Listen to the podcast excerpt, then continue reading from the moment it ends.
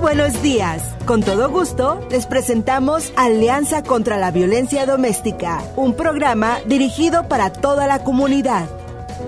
Perfectamente bien, damas y caballeros, y ya tenemos a Rosana Drummond con nosotros. Rosana Drummond, ¿cómo se encuentra? Como dices tú, mi estimado Marcos, de maravilla. Esa es la palabra que me gusta, de maravilla. Muy buenos días para toda la audiencia que siempre nos hace el favor de escucharnos. Un especial saludo para ti también, Marcos. Y por supuesto, antes de seguir adelante, permítanme saludar a todos mis compatriotas, a todos los las peruanas y los peruanos por nuestras fiestas patrias de hoy, 28 de julio, y mañana le seguimos con el 29 de julio. Y no es por demás decirlo, y vamos a hacer un paréntesis en nuestro programa Alianza contra la Violencia Doméstica, para dedicar un momentito, unos minutitos, ese saludo y tener esta oportunidad de dirigirme a todas, a la comunidad en general, pero especialmente este saludo va para las peruanas y los peruanos, para decirles que unidos vamos a seguir adelante, que tenemos que tener fe, que muchas veces los políticos eh, nos hacen tantas promesas, hunden a nuestro país y lo que quieren es ponerse en el poder para seguir robando y, y de eso viven muchos políticos. Entonces, hace un año, el maestro rural y líder sindical Pedro Castillo, pues se convirtió, como todos lo sabemos, en el presidente del Bicentenario, en el presidente que vendió el sueño del pobre peruano, del humilde peruano, para después no cumplir hasta ahora sus promesas. Eh, lleva a un país que está totalmente casi ahogado en la pobreza, no se ha dirigido, como dijo, a los pobres, ahí sigue la corrupción política, la amnesia le ha llegado a, su, a él y a todos sus políticos y a todos los que le rodea, y Perú sigue sucumbida en toda esa violencia que tiene la inseguridad ciudadana, el robo, la corrupción. Es terrible decir esas palabras, pero eh, son cosas que son verdaderas. Y ya en otro programa si lo permite el doctor Marcos Gutiérrez, vamos a hablar exclusivamente del Perú. Pero no quería, quería empezar con este saludo para todas esas peruanas y peruanos. Hay que tener fe, hay que tener fe. La fe es lo último que se pierde en la vida y nosotros tenemos un excelente país. Somos descendientes de incas con mucho orgullo. somos nosotros incas y los incas siempre hemos salido adelante y vamos a seguir adelante. Y bueno, no sin más de decir acerca de, de eh, este momento, Marcos, que me siento muy emocionada. Vamos, me voy a dirigir pues este a, lo que es de nosotros, de ese programa, de verdad, eh, bueno, este programa es el programa comunitario Alianza contra la Violencia Doméstica. Les saluda su amiga de siempre, Rosana Drummond, del periódico Alianza News y acompañada con Marcos Gutiérrez, por supuesto. Y bueno, Marcos, eh, referente a la violencia doméstica, como muchos sabemos, es la vergüenza secreta de este país y de muchos países, no solamente de Estados Unidos, de muchísimos países, de una gran mayoría porque es un crimen que no se reporta, es un crimen que las víctimas tienen miedo reportarlo, tienen terror reportarlo por las represalias, por la vergüenza y por una serie de factores que solamente una víctima dentro de ella sabe lo que sufre, sabe lo que está haciendo. Entonces es muy difícil hablar de cifras reales de cuánta gente, cuán hombres o mujeres que sean víctimas de violencia doméstica, realmente son esas cifras, no se conocen a ciencia cierta. Y pues la violencia familiar, lo hemos tratado, Marcos, en este programa, es un problema social que debe ser erradicado. Ese es un sueño, como el sueño que tenemos los peruanos. Debe ser erradicada porque se empieza con un grito, siguen los golpes y en muchos casos pues Marcos terminan con su víctima, ¿verdad? Y hoy día me quiero referir a una, eh, a, una doctora, la doctora Beatriz Duncan, consejera de Reglamento y Leyes de Entidad de las Naciones Unidas de Género y Equidad. Ella lucha por los derechos de la mujer que ha tenido un retroceso en los últimos meses, pues como ya lo sabemos todo, ha tenido retroceso por la pandemia, pues la lucha por los derechos de la mujer y la violencia de género, la violencia de la mujer, la, eh, de la violencia doméstica, pues se ha incrementado. Eso se ha incrementado, ya estamos, eh, ya las personas pueden salir de sus casas, pero todavía hay el temor por muchos factores y pues eh, como lo dije hace un momento, Marcos, nuestra audiencia, el temor sigue, el temor no se va y estos casos pues no, lamentablemente no se reportan. Esa es la parte más triste, que no se reportan y el abusador o la abusadora queda libre, ¿verdad? Eso es eso es como dejar a los criminales libres, ¿verdad? Porque la violencia doméstica es un crimen y hay que llamarlo como es y por sus palabras. Así hay gente que no les gusta llamarlo así, pero la violencia doméstica es un crimen. Entonces, bueno, yo también me quiero referir a, aquí a nivel local. Hay un equipo, Marcos, que se llama el equipo de repaso de muerte de violencia doméstica del condado de Santa Clara, que por sus siglas es D de chica DRT, y que define la violencia doméstica relacionada con la muerte como una muerte que ocurre Marcos, cuando el abusador y la víctima estuvieron envueltos en una relación íntima al tiempo de la muerte o durante un periodo determinado antes de la muerte y la violencia doméstica fue el detonador. También los miembros de la familia, amigos, los miembros de la comunidad son muchas veces las primeras víctimas inocentes en pagar este alto precio de lo que es la violencia doméstica, porque es todo un conjunto, no se trata solamente, muchas personas piensan que solamente es esposo esposa, e hijos, no, eso involucra familiares, la comunidad, el vecino, la policía cuando viene a ayudar, es todo esto. Y así lo hace saber el equipo de repaso de muertes por violencia doméstica del condado de Santa Clara, que relaciona valga la redundancia, con la muerte, que incluye todos los homicidios, asesinatos, suicidios, accidentes fatales y también los llamados suicidios azules. ¿Por qué suicidios azules? Porque estos ocurren cuando el abusador trata de matar a un policía con el uso de una arma y su objetivo es el agente de la policía cuando responde, cuando lo llaman a que hay al 911 que hay un caso de violencia doméstica, lo hemos escuchado muchas veces. Bueno, el condado de Santa Clara le llama pues a estos eh, eh, suicidios o muertes o asesinatos azules, ¿verdad?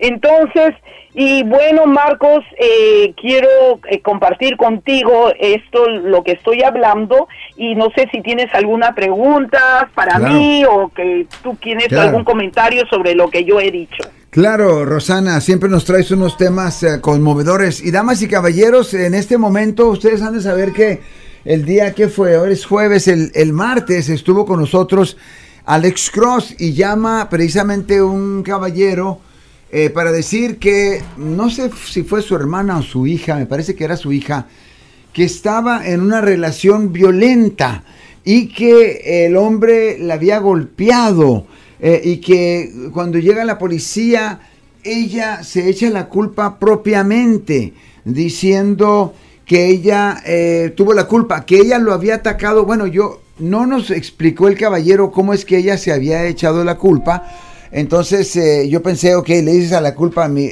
la policía, fue mi culpa que yo lo provoqué. Pero entonces le pregunto a Alex, quien es un abogado obviamente de defensa a, a, las personas que cometen errores o crímenes, y entonces él me dice, usualmente lo que pasa es que la mujer dice que yo ataqué al hombre primero para que no se lo llevara la policía. Entonces Alex, quien conoce de esto, Rosana y lindo audiencia, le dice al hombre, cuídese porque esto a veces resulta en muerte. Y por favor, damas y caballeros, tomemos esto en cuenta, ya que sí las ha habido. Eh, en San Francisco hay programas especiales que precisamente hablan sobre el hecho de que eh, comenzó eh, algo con violencia doméstica, comenzó con pues abuso mental, abuso físico, y luego termina en la muerte y entonces todos alrededor decimos, no lo vimos llegar, no lo vimos venir y eso ocurrió. Entonces estaba yo diciendo esto, es verdad, precisamente por lo que está diciendo Roxana Drummond. Ahora, si usted está en una situación así, por favor nos quiere llamar, nos quiere platicar sobre su, su situación, tenemos un teléfono abierto al 415-552-2938. Si usted es un hombre en particular, o una persona que ha abusado de alguien, me encantaría escuchar de usted, porque yo creo, yo creo que una persona que ha aprendido después de ser un abusador y que se había metido en bastantes problemas por ello, yo sé que nos pudiera llamar y darnos algunas, eh, algunas informaciones que no tenemos sobre qué es lo que lo lleva a un hombre a golpear a una mujer y luego las consecuencias si es que la policía se involucra y el costo de dicho caso, porque Alex Cross siempre está hablando sobre el hecho de que es carísimo, sale carísimo que la policía llegue y que la dama o eh, la persona abusada tenga algunas huellas de golpiza y la policía se involucra y ahí sí nos metemos en grandes problemas. El teléfono aquí es 415 552 2938, tenemos líneas abiertas Rosana Drummond me platica sobre suicidios azules. Eso quiere decir que la policía llega y eventualmente el abusador termina muerto o que al defender su hogar o su casa el policía termina muerto. ¿O qué es lo que quiere decir? Ocurre, Marcos, en Suicidios Azules, que es una un nombre representativo que da el equipo de repaso de muertes por violencia doméstica del condado de Santa Clara, que es una unidad que ha sido creada eh, específicamente para eh, justamente para los problemas de las situaciones de violencia doméstica. Y los suicidios azules es cuando ocurren cuando el abusador trata de matar a un policía con el uso de una arma o su objetivo es que la gente la policía responda con un tiroteo al depredador en cuestión, ¿verdad? Desgraciadamente, por lo menos, si lo dice el equipo de repaso de muertes del condado Santa Clara, que muchas veces eh, policías o alguien miembro de la familia muere por defender o proteger un incidente de violencia doméstica y muchas veces, algunas veces también se ha visto casos que llaman por eh, violencia doméstica y pues va el policía y es el primero que entra pues, pues ahí y, pues algunas veces pues eh, eh, lo matan, ¿no? Y entonces ese se llama, por eso les, le han dado ese nombre. Y también quisiera, Marcos, para que la audiencia, porque el equipo de repaso de muertes por violencia doméstica del condado de Santa Clara es una unidad que no las personas no tienen mucha información. Nosotros hemos hecho un repaso, hemos hecho nosotros un, un seguimiento y hemos hecho un reportaje escrito por mi compañera Verónica Mesa y también por esta su servidora sobre esta unidad, ¿verdad? Esto fue creado en el año 1993 y sí se han reportado casos, pero no a lo que realmente es la realidad, ¿verdad? Es más, el, en el año 2019 se empezó con el caso número 296 que presenta la historia y esto es simbólico que representa la historia de una víctima de 38 años, una mujer casada y con tres niños que fue agredida físicamente por su esposo, maltratada verbalmente, amenazada de muerte, típico situaciones que es en esta violencia interminable que es la violencia doméstica. La mujer fue víctima a pesar de que Marcos y la audiencia sobrevivió este ataque, reportó al agresor y siguió un proceso criminal. Ella se rehusó, rechazó recibir terapias psicológicas y servicios de apoyo. Eh, o sea, la ayuda estaba ahí, pero la víctima lamentablemente pues rechazó esa ayuda tan necesaria que es la terapia psicológica y los servicios de apoyo que les brindan a las víctimas de violencia doméstica. Muy bien, a los 15 días de ese incidente de agresión doméstica, ella misma, Marco, se suicidó y se quitó la vida. Ese sentimiento de culpa que eh, ella tenía, eh, ese se sentía culpable sin ser culpable. ¿Y qué sucede? Y por eso se llama, es el caso número 296, ¿verdad? ¿Qué sucede con eso? Sucede, Marcos y audiencia, que muchas veces la mujer que es agredida y eh, que es agredida por años y años y llega un momento que se decide llamar a veces a la policía o pedir ayuda, encima es su mente de ella está a veces fracturada porque ella piensa que de alguna manera es culpable eh, y, y no recibe terapia, las consecuencias son funestas. Eh, la llevan al suicidio, las llevan a muchas acciones y realmente las que son víctimas, su nombre lo dice, son víctimas. Ellas no son culpables, son víctimas de que han sido golpeadas, han sido maltratadas. Y esto va para hombres y mujeres, porque no estamos, eh, la mayoría de casos son mujeres, pero también los hay los hombres, ¿verdad? Estos son casos muy trágicos de violencia doméstica que realmente parecen parte de una serie policial. Sin embargo, es un caso real tomado marcos de un reporte oficial del condado de Santa Clara para aquellos que quieran revisarlo, del caso 296 y asimismo sigue el caso 297 y su, sigue toditita las secuencias de números pues sin parar, ¿verdad?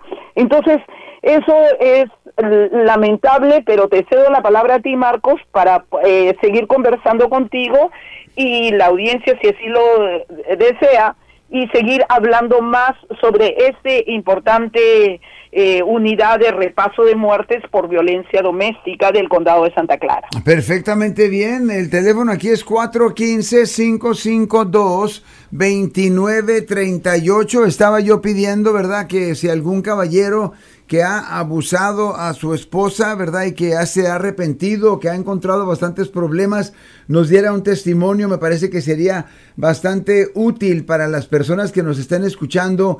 La razón por la cual comienza un problemita de estos es muy importante. El teléfono es 415-552-2938. Muy buenos días. Buenos días. ¿Qué tal? ¿Cómo se encuentra? Ah, muy bien. Platíqueme. yo quería comentar algo acerca del tema. Sí, por favor. Sí, mire, escuchando a la señora Rosana eh, estaba hablando sobre de eh, las mujeres que a veces tenemos miedo de denunciar.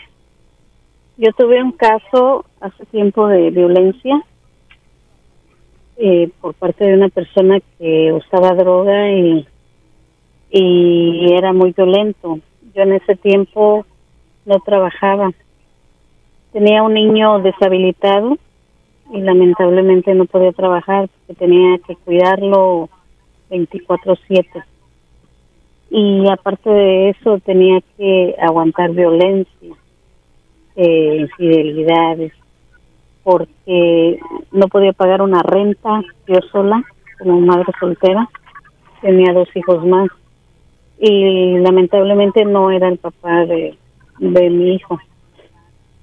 Entonces me sentía impotente de, de dejarlo, denunciarlo porque tenía un hijo deshabilitado y no podía moverme yo sola. Eh, fue muy triste porque eh, me hizo mucho daño durante el transcurso de la enfermedad de mi hijo eh, me sacaba a veces mi ropa afuera y me sentía muy deprimida porque tenía que pasar mucho tiempo en el hospital con mi hijo y regresar y sufrir violencia. Hasta que eh, mi hijo murió y decidí denunciarlo porque tenía dos meses de haber muerto mi hijo cuando él me golpeó, me fue infiel y me tomé de las fuerzas porque estaba pasando por ese dolor eh, fuerte. Pero nunca recibí ayuda psicológica y mi hija en ese momento estaba sufriendo mucho porque eh, me había separado de su papá y se empezó a cortar el pelo, empezó a, a no comer y yo, aparte del dolor de la muerte de mi hijo, mirar a mi hija eh, que se me estaba poniendo mal, me hizo uh, tener miedo más porque no quería que otro hijo se me muriera. Él tuvo corte y yo por el dolor de ver a mi hija en ese momento, eh, yo acompañé a él a la corte porque me dijo, oh, si la niña sufre o si se muere o algo por tu culpa, porque me metiste a la cárcel.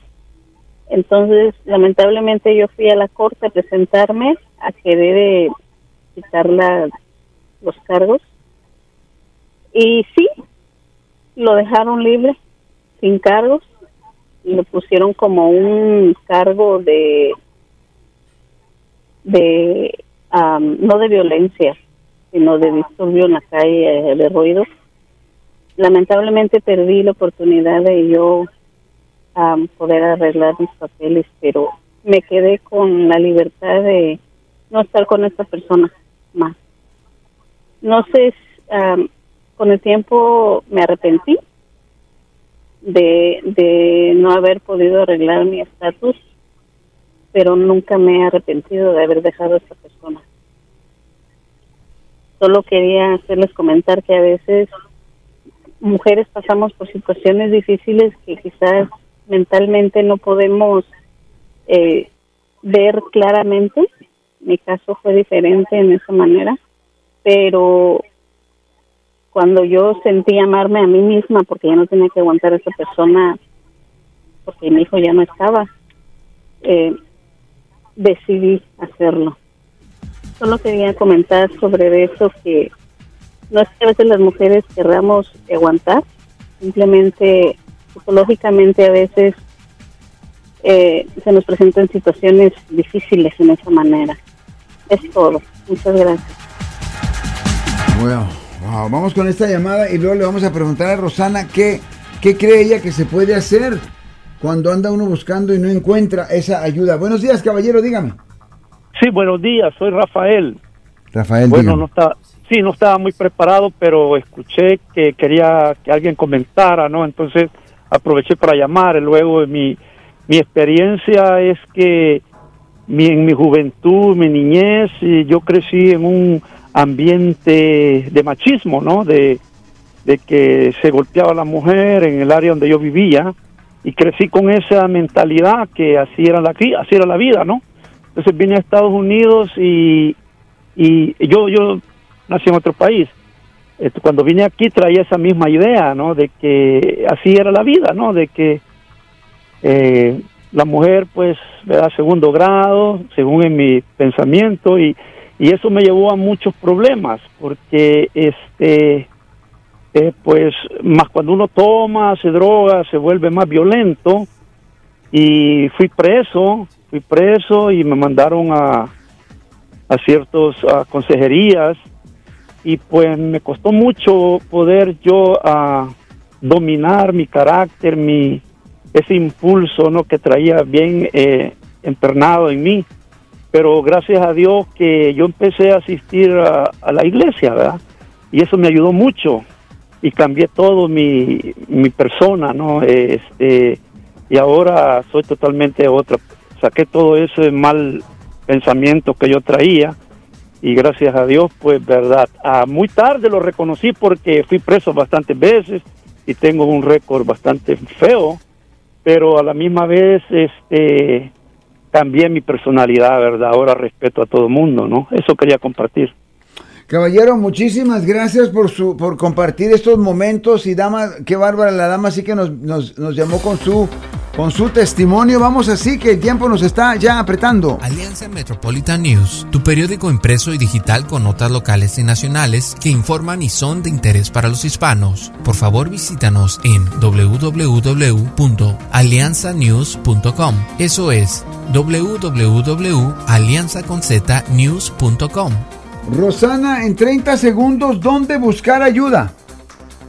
Mire, antes que nada, Marcos, quiero decirle a las personas que han intervenido el día de hoy, eh, ya la señora, como ha dicho, hay que nosotros, eh, cualquier persona, es difícil, aquí no estamos a nadie para juzgar, estamos aquí para informar y juntos nos vamos a educar. Nadie va a juzgar a nadie, todos nos vamos a educar, nos vamos a informar y con eso vamos a salir adelante. Hay muchas mujeres que el temor nos gana por denunciar al abusador o a la abusadora. Eso es una realidad.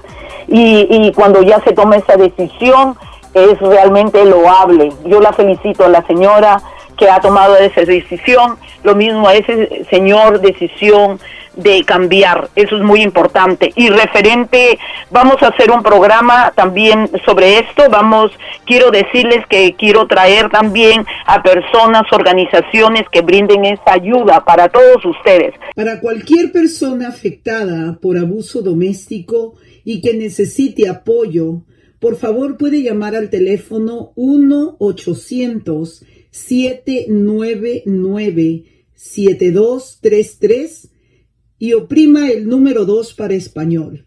También puede hablar de una forma muy segura e iniciar una sesión de chat en thehatline.org.